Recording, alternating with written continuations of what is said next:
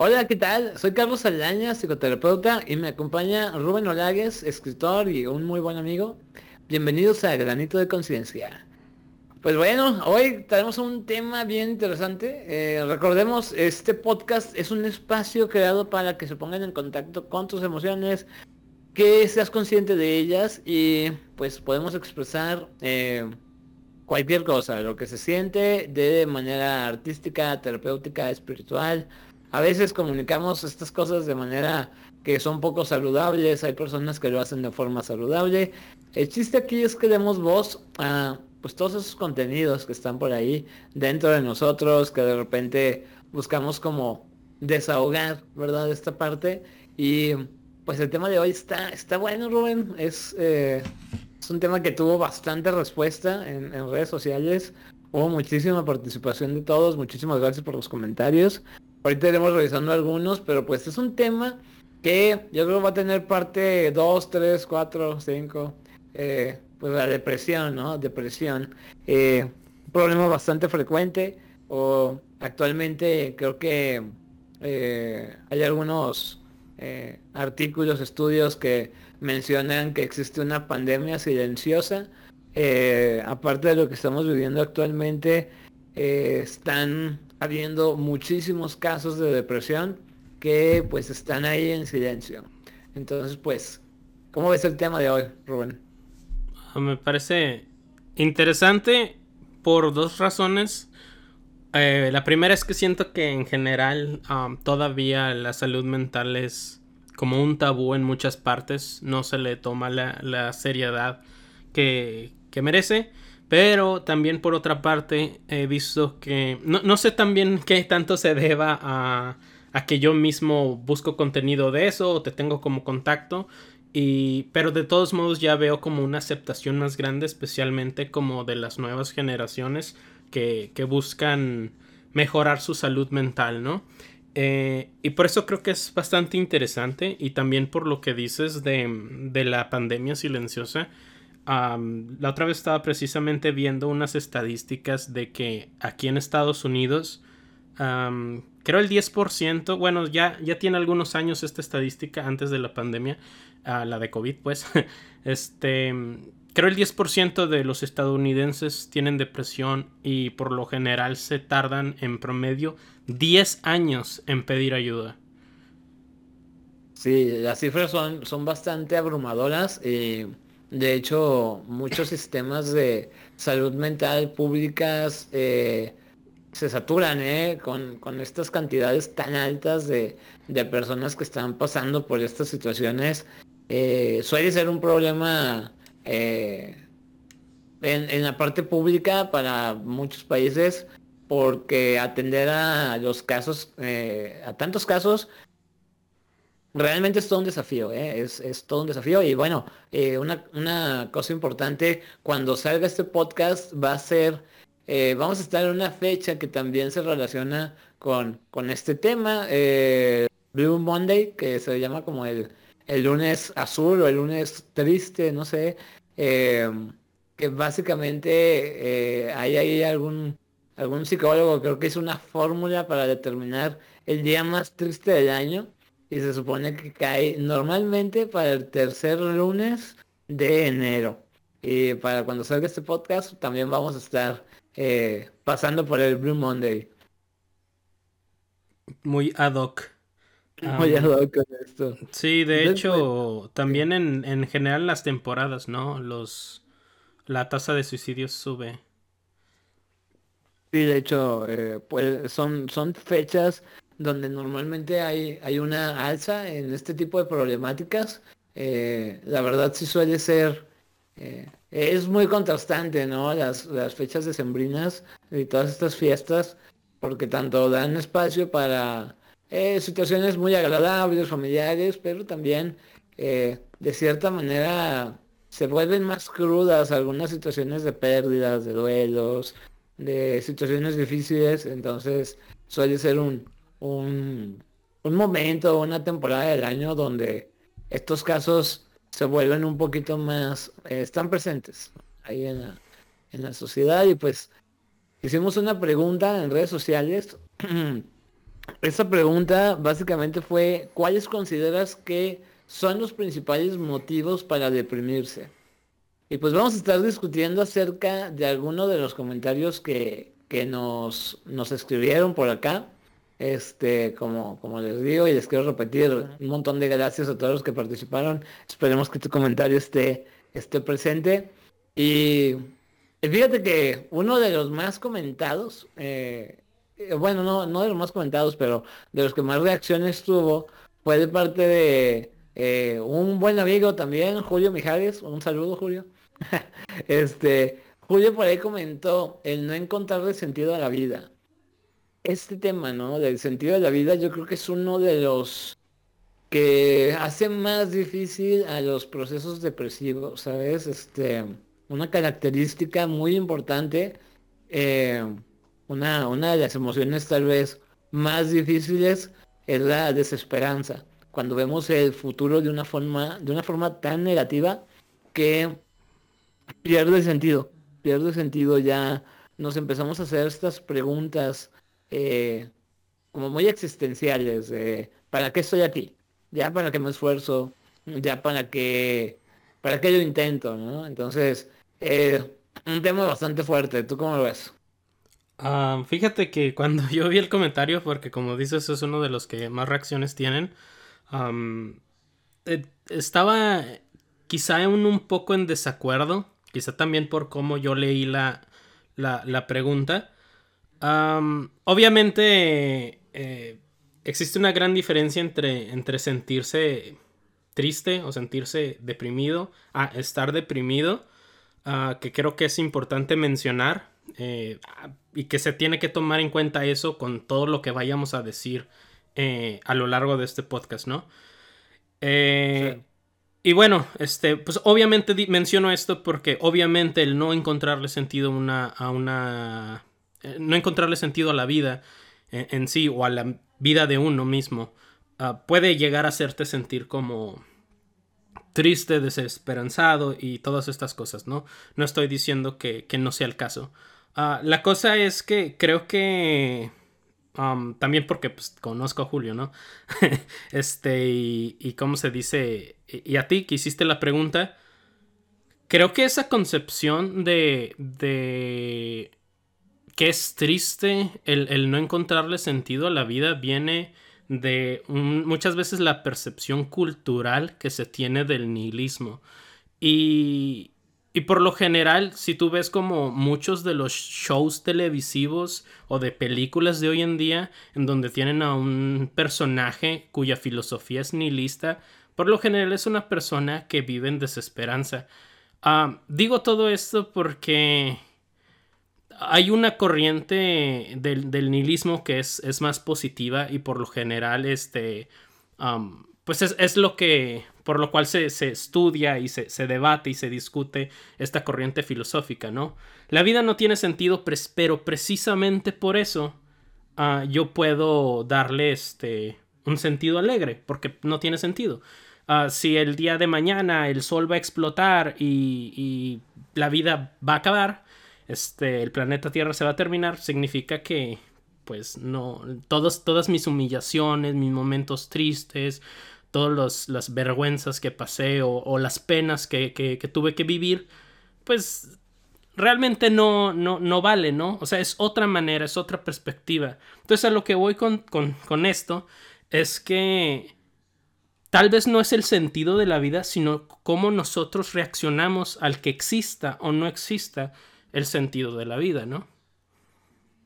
Sí, em, la verdad es que sí nos topamos con un tema que puede llegar a ser incluso bastante filosófico, ¿verdad? O sea, eh, estas, estas nociones puede haber bastantes y, muy diferentes. Eh, sin embargo, cuando, pues sí, creo que una persona vive una situación donde ya no le encuentras un porqué, ¿no? A, a esto, es todo un desafío a veces encontrárselo. Fíjate que me he topado yo algunos casos que están pasando por situaciones así y mm, no, no sabes eh, qué fácil, eh, qué, qué, fuerte puede llegar a ser esos momentos en, en, la vida de, estos, de estas personas porque mm, es muy fácil encontrar encontrar cosas que le quitan sentido a la vida. O sea, eh, estaba pensando el otro día en eso, precisamente al finalizar una, una sesión con un, con un paciente. Él, te juro que durante gran parte de la sesión estuvimos hablando de todas las cosas por las cuales no vale la pena vivir, ¿sabes? Y, y empezó a hablar de cosas que realmente son problemas muy grandes que tenemos en la sociedad y que dice, pues es que al final muchas de las estructuras de vida, eh, de los objetivos de la vida de muchas personas son meramente materiales, al final estamos haciéndole daño al, planeta, al final eh, si el sufrimiento del otro, si hay una persona sufriendo al lado tuyo, no le vas a ayudar, este, tenemos una visión muy egocéntrica, ¿no? Muy ególatra, eh, nosotros mismos. Entonces, muchos, muchas, muchas ideas que en su conjunto hacían ver a un, al mundo como, como si careciera de sentido, ¿sabes? A la vida, como si careciera de sentido. Y esto, imagínate que te estuviera bombardeando todo el día, todos los días, ¿no? ¿Para qué estoy aquí si no tiene ningún tipo de sentido emocionalmente es algo que, mira, se da un proceso cognitivo que le llamamos rumiación cognitiva, ¿sí? La rumiación, eh, seguramente alguna, alguna vez han visto alguna eh, película o serie donde se ve una vaca o un chivo comiendo. No sé si se han fijado que eh, está como masticando muchas veces lo mismo, ¿no? El mismo bocado lo estamos masticando una y otra vez hacemos lo mismo. Esto, la rumiación es, pero con nuestros pensamientos. Estamos como masticando un montón de veces, ¿no? El mismo pensamiento. Y pues imagínate el efecto que pudiera llegar a tener un esta serie de pensamientos que acabo de mencionar, ¿no? Eh, el futuro se ve como algo totalmente oscuro, totalmente negro, sin, sin ningún tipo de esperanza. Y la característica principal de esto es que pareciera que ya no va a cambiar. ¿sabes? Que ya no hay nada que pueda cambiar, que ya es irreversible básicamente esta situación. Si hoy no puedo con los retos que tengo, si hoy no me siento bien, ya para qué lo intento, mañana va a ser igual. ¿sí? Esa es una de las características principales y tal vez más difíciles de la de perder el sentido de la vida, ¿sabes? Y obviamente pues se acompaña de sentimientos de muy profundos de desesperanza, y ahorita rescatando de lo que mencionabas un poco, eh, Rubén, fíjate que precisamente uno de los libros tal vez más recomendados, ¿no? Para este, este tema de, del sentido de la vida, eh, se llama El hombre en busca del sentido de Víctor Frank, un libro clásico, ¿no? Este, precisamente nos dice que el sentido de la vida no es algo estático, sea, no es como que tú digas, ah, una vez que lo encuentras, ¿no? Que ya tienes un propósito claro, eh, una misión en tu vida, ya, se va a quedar para siempre ese. El sentido de la vida lo puedes encontrar en un montón de cosas, incluso como en esta, en esta parte filosófica que mencionas, eh, puedes encontrar el sentido en el sinsentido de la vida, ¿verdad? O sea, yo se lo puedo poner a cada día, a cada cosa que hago, a cada situación que estoy eh, viviendo en el momento me puede dar propósito, me puede dar sentido. Y de los de las cositas más, pues no sé, que más recuerdo de ese libro, eh, me acuerdo mucho que pues menciona que el sentido de la vida al final eh, no tiene que ser una misión gigantesca, ¿sabes? O sea, no tiene que ser así como que tengas que mejorar el mundo o hacer algo así.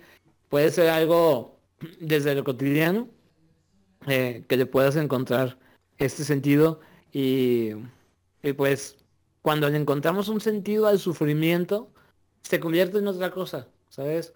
Eh, una persona puede ser capaz de soportar cosas inimaginables si tienes un sentido fuerte, si tienes un propósito bien, bien arraigado, ¿no? Este, en el ejemplo del libro de Víctor Frank, pues básicamente nos, nos, nos platica la historia de, él que vivió en un campo de concentración y pues eh, ya se imaginarán ¿no? las, las cuestiones tan terriblemente eh, fuertes que llegó a ver, a observar.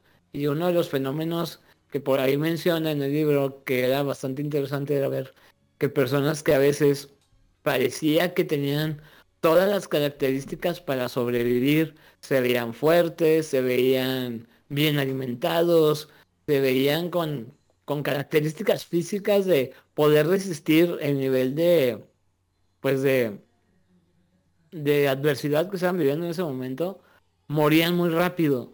Y a veces personas que tenían características físicas totalmente que te hablaban de un nivel de desnutrición bien profundo, un eh, nivel de enfermedad bien, bien fuerte, bien alto, eh, sobrevivían porque tenían estas personas una misión, un, un, propósito muy claro en su vida. Entonces puede ser determinante, ¿no? En, en situaciones de vida o muerte. Este es un libro que de verdad les recomiendo muchísimo que, que se den la oportunidad de checarlo y que pues relata un poquito eh, con un poquito de esto y muchísimos otros detalles, ¿no? Sí, totalmente. Este, también retomando un poquito eh, el, tema como principal, eh, la pregunta era, ¿cuál consideras que son los principales motivos para deprimirse, no? Y efectivamente, ah, confrontar estas preguntas como por qué existo, cuál es mi propósito, cuál es el sentido de la vida, puede ser algo muy abrumador y totalmente puede eh, inundar tu mente de, un sentimiento de tristeza, especialmente cuando se sobrepiensa o cuando, como mencionas, hay una rumiación cognitiva y, la persona se estanca en esos pensamientos y, obviamente se, está produciendo esto, ¿no? Pero al mismo tiempo, eh, creo que aquí también tiene mucho que ver este, la, percepción que, nosotros tenemos de, estos pensamientos o del hecho de, si es, si tiene o no tiene sentido la vida, ¿no? creo que el, como dice la pregunta del tema, este, el principal motivo tal, tal vez no sería como que la vida no tenga sentido, sino como la gente em, se acerca a este pensamiento, ¿no? Y, como dices, este, hay personas que tienen un, muy buen sentido de, em, precisamente de propósito y que la hacen como estar muy fuerte y hay personas que precisamente se abruman por, por, este pensamiento. Ah, y también como retomando algo que creo fue en el podcast pasado que dijiste, este, la filosofía de Epicteto, que es el estoicismo. Ah, pues precisamente eso, ¿no? yo, soy quien soy y sin importar quién sea el mundo o quiénes este, digan o hagan los demás, por, lo que mencionas de a lo mejor no vale la pena vivir porque estamos haciéndole daño al ambiente, esto y el otro, ¿no? Pues de nuevo volviendo como a los temas filosóficos, Epicteto pues decía que yo soy yo independientemente de, de que hagan los demás, entonces pues sí le están haciendo mal, pero no significa que que yo por eso tenga que quedarme aquí a sufrir porque los demás este, se están haciendo mal, ¿no? O porque los demás están siguiendo este, metas materiales, pues puede que yo no lo tenga que hacer, ¿no? Yo no estoy como ligado a eso. Pero, de nuevo, es como la mentalidad, el conocimiento previo que tenemos y también que tanto pensamos en eso, porque a veces es una autoflagelación, ¿no? Estoy pensando constantemente porque digo esto porque los, ¿cómo se dice? Los primeros, este, fundamentos del estoicismo inspiraron mucho a los primeros pensadores cristianos, que pues el cristianismo, como muchas otras religiones, son, son una manera de darle propósito a la vida, ¿no? De darle un, un, este, un sentido a la vida, ¿no? Estoy aquí como para servir a un Dios, estoy aquí para proclamar este, buenas nuevas y eso le da cierto sentido. Este, y precisamente por, por todas estas cosas, ¿no?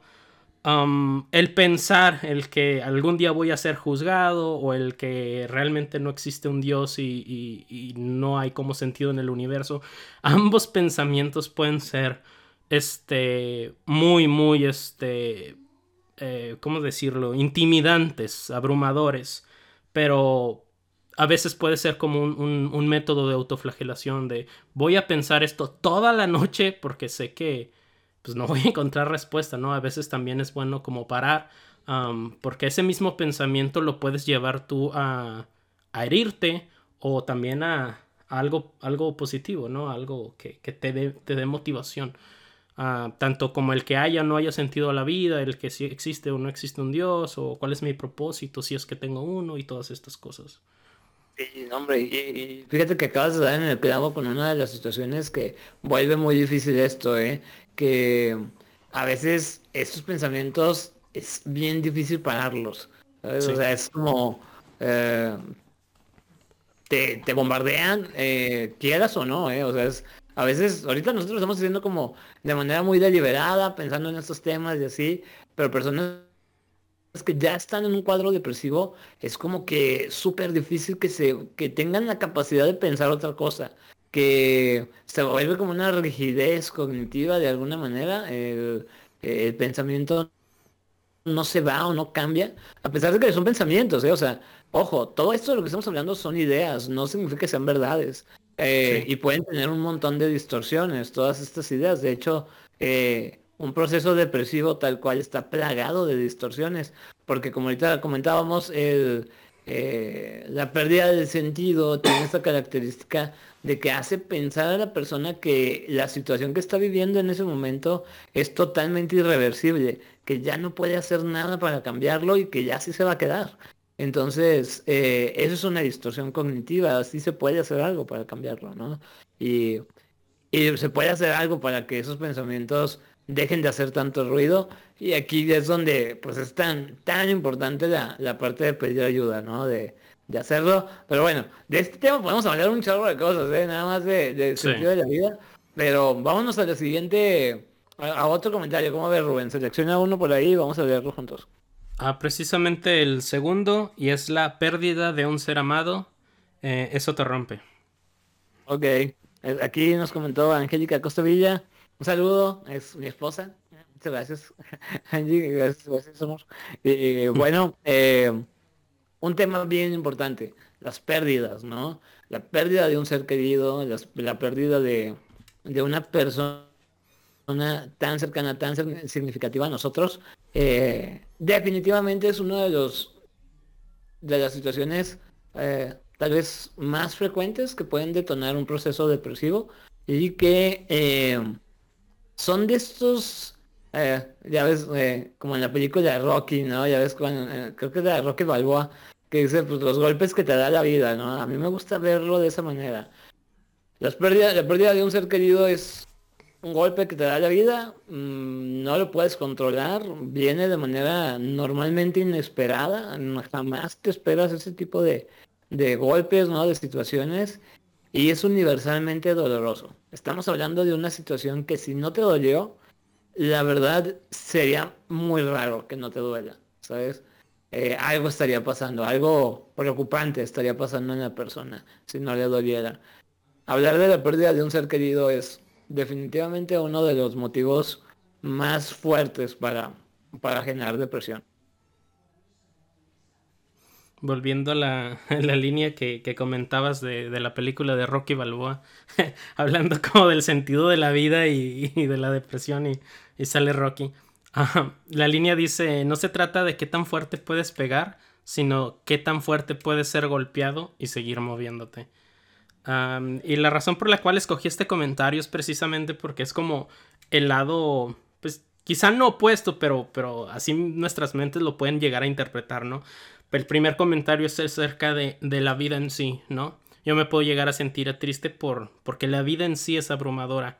Y es, por esta parte tenemos la muerte, ¿no? no nada más este, el hecho de, de, perder a una persona a la cual le adjudicamos un gran valor emocional, sino también el hecho de que esa misma pérdida nos hace pensar en las consecuencias de la muerte, sino, o sea, la muerte que tienen los otros en la nuestra y que eventualmente pues nosotros también nos vamos a enfrentar a eso, ¿no? Y eso también es algo muy intimidante. Sí, sí. Eh, hablando de, de, cuestiones de pérdidas, de duelos, uno de los retos, tal vez de los más fuertes, más altos que te puedes topar acá es el plantearse seguir adelante después de que la persona ya no está, después de que la situación ya no está, ¿no? Este, eh, puede ser una pérdida de un ser querido, claro, pero los duelos se pueden vivir en muchos sentidos. Puedes perder una situación eh, importante para ti, un empleo puede ser una pérdida bastante fuerte para unas personas, eh, una, una, persona, claro, cercana, y también puedes perder objetos que a veces tienen significado, que tienen algún, algún vínculo ¿no? emocional contigo, pueden generar síntomas también depresivos. En general, la, la pregunta que nos hacemos, ¿no? Que, que, a veces incluso puede generar eh, culpa y de nuevo regresarnos a, a, esta parte depresiva es cómo voy a seguir adelante con mi vida después de una pérdida tan grande, ¿no? O sea, cómo voy a actuar con normalidad, cómo voy a empezar a disfrutar de las cosas. Es como si una parte de nosotros nos dijera, tienes que seguir sintiéndote triste. ¿sí? Y llega a ser irracional porque básicamente es, si no te sientes triste significa que te está valiendo.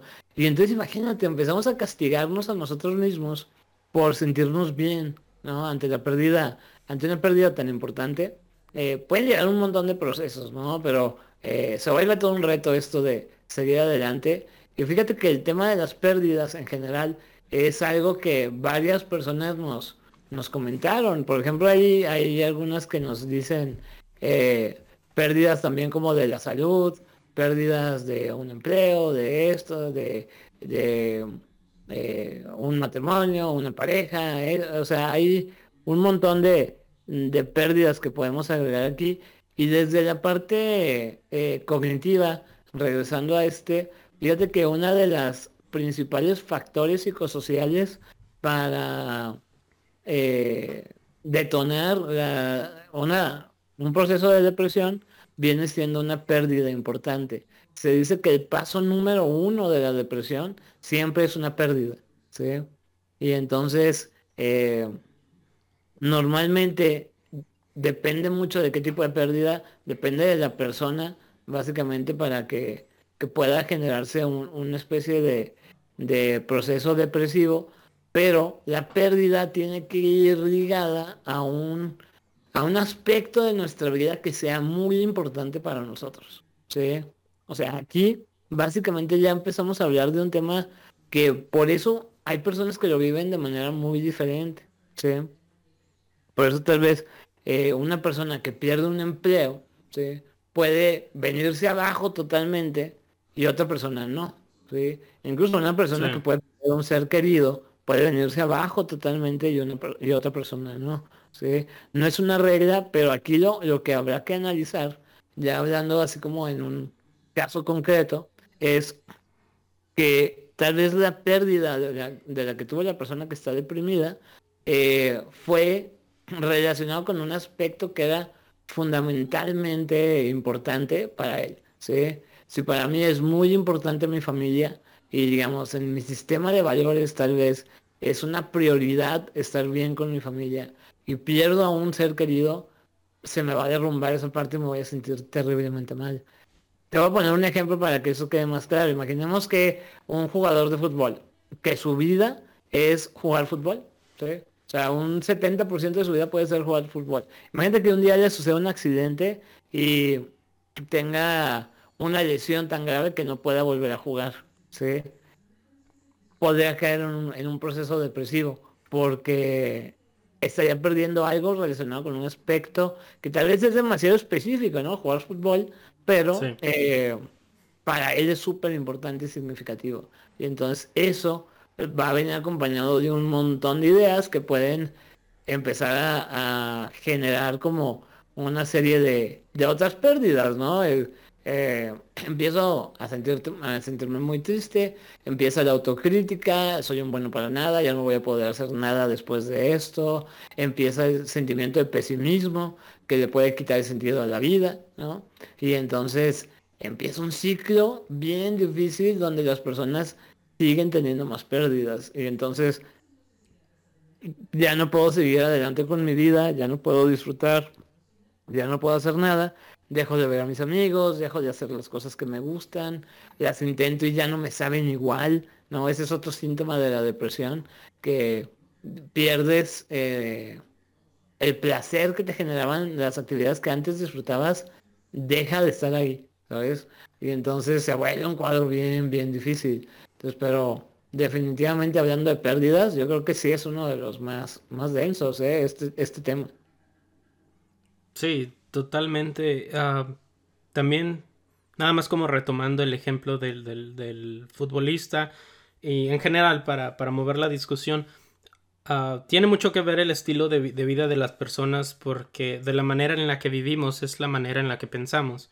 Entonces, si una persona es futbolista, y en su entrenamiento, en los partidos, en sus finanzas, todo es fútbol, en su mente está, pues siempre está esa, esa palabra, ¿no? Fútbol. Y es lo mismo, a lo mejor hay una persona que, que está bien posicionada económicamente, este, o no necesariamente una persona que a lo mejor su autoestima no la basa en, en, su trabajo, pierde el trabajo y no es un gran asunto, pero una persona que sí eh, tenía ligada su, su, percepción de sí mismo, su identidad hacia su posición laboral, su profesión, al perder su trabajo puede ser un, un golpe serio porque es un golpe a la identidad, ¿no? O incluso si una persona este, con todo y trabajo muy apenas podía sostener a su familia, todo eso se vuelve en, en pensamientos que, que, van a dificultar mucho el proceso de duelo, ¿no? Y, y también este, como retomando el, comentario eh, de Angie, mm, estadísticamente no, porque la, pregunta es, pues, eh, por, qué motivo este, nos podemos sentir deprimidos o qué motivos este, se dan para la depresión? Estadísticamente, pues, es como muy correcto, ¿no? Muy acertado. Ah, porque el no llevar, el no manejar un duelo, te puede llevar a, todas estas cosas, a tener una mala percepción de sí mismo, al, al, dejar de, motivarse para seguir adelante con la vida y, todas estas cosas que hemos hablado durante el podcast. Este, por aquí hay, hay un comentario que me, que me gustaría leer. Los voy a llegar, hay dos comentarios, pero me gustaría eh, mencionarlos porque creo que el tema puede ser muy similar, ¿sabes? Fíjate, Patti Rodríguez por aquí nos dice, el miedo a los cambios y preferir quedarse en la zona de confort. Y Jessica Guzmán Magallanes nos dice, ser introvertido, sentir que no encajas. Eh, ¿Por qué digo? Se me hace que estos dos eh, comentarios tienen la característica de miedo, ¿sí? Y es bien interesante ver que eh, muchas veces llegan llegan casos, hay muchos casos donde hay una comorbilidad, o sea, existen dos situaciones problemáticas o dos trastornos que atender. Eh, a veces hay pacientes que tienen un cuadro ansioso depresivo, ¿sabes? Entonces, eh, este, este cuadro eh, inicia por un proceso de ansiedad, un trastorno de ansiedad que se caracteriza por el miedo. ¿Sí?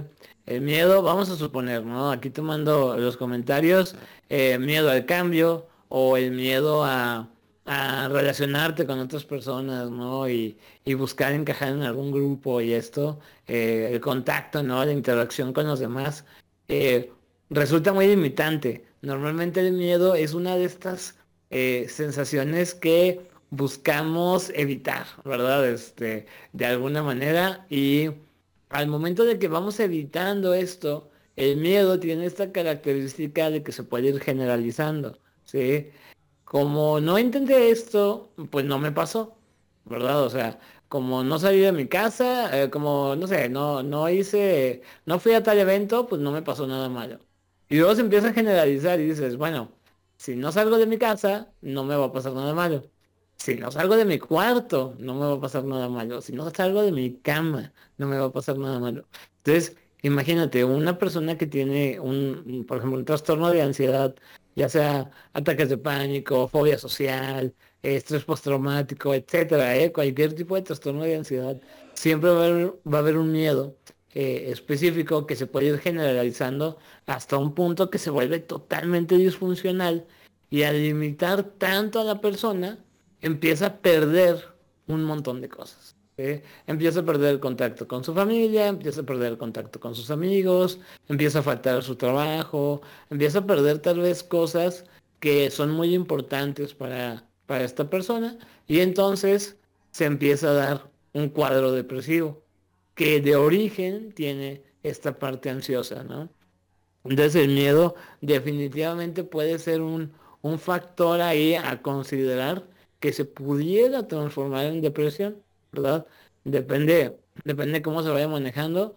Si es muy incapacitante, el miedo claro que puede ser eh, un motivo fuerte, ¿no? Primero para la inactividad y la inactividad, decimos, es un campo fértil para la depresión, ¿sí?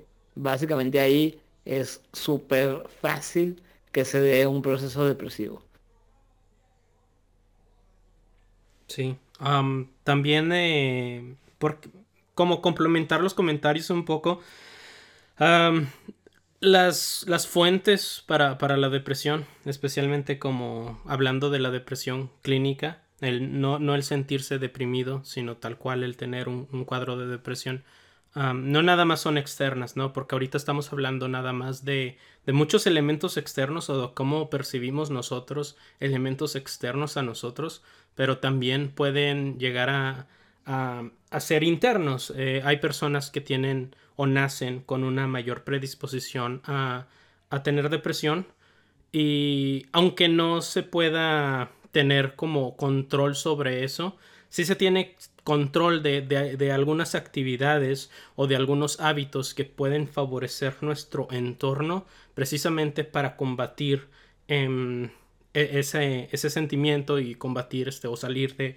de un cuadro de depresión como precisamente em, ir, a, ir a terapia, el buscar ayuda lo, lo más pronto posible, Em, y documentarse, ¿no? Y entre muchas otras actividades precisamente. Ahí creo que la razón del por qué la mayoría de gente este, habla de, razones externas a, a, la depresión también tiene que ver con el hecho de que son las cosas en las que nosotros podemos tener control y precisamente si vemos cuáles son algunas de las razones externas para, para ¿cómo se dice? Eh, para la depresión también eh, nos puede llevar a encontrar razones externas para, para combatirla, para ¿qué, puedo hacer yo para, para salir de este, de este proceso de pensamiento, qué puedo hacer yo para, para aumentar mis niveles de dopamina, ¿no? de serotonina, ¿Qué, puedo hacer yo para dejar de sentirme em, solo y por eso es muy importante como buscar ayuda, este, pedir ayuda profesional y todas estas cosas. Sí, claro.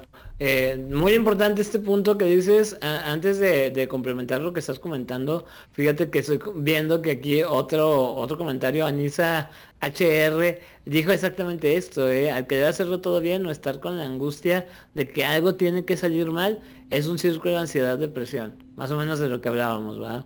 Y bueno, retomando de, lo que estás mencionando, Rubén, es súper importante. La verdad es que eh, existen varios factores para causar depresión.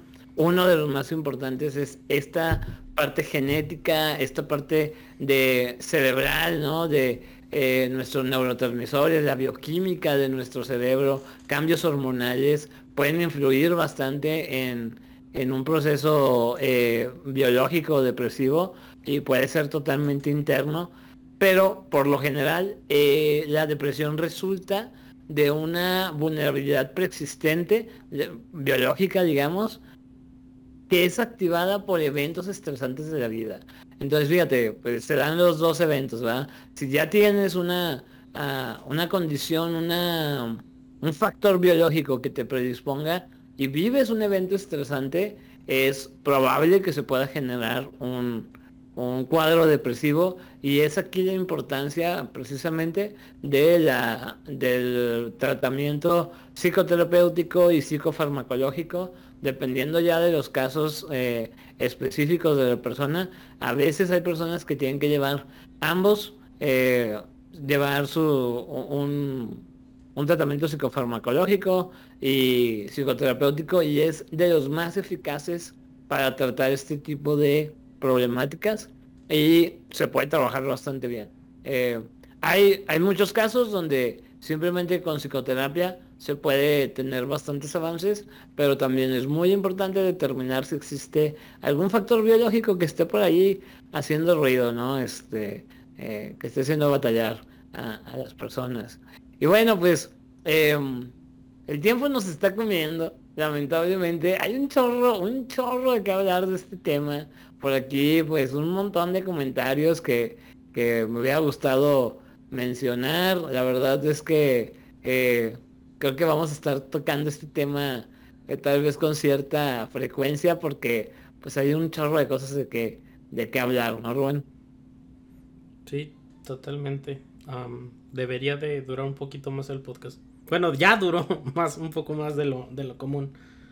Sí, sí, sí. A ver, Rubén, ¿algún, ¿alguna idea final que podamos compartir este, de todo eso que estamos platicando? ¿Qué, qué dirías? Ah, pues en cuanto a mi conclusión, es un poquito más de lo, de lo que venía diciendo eh, recientemente. No se autodiagnostiquen, vayan y busquen este, ayuda en la medida de lo posible también.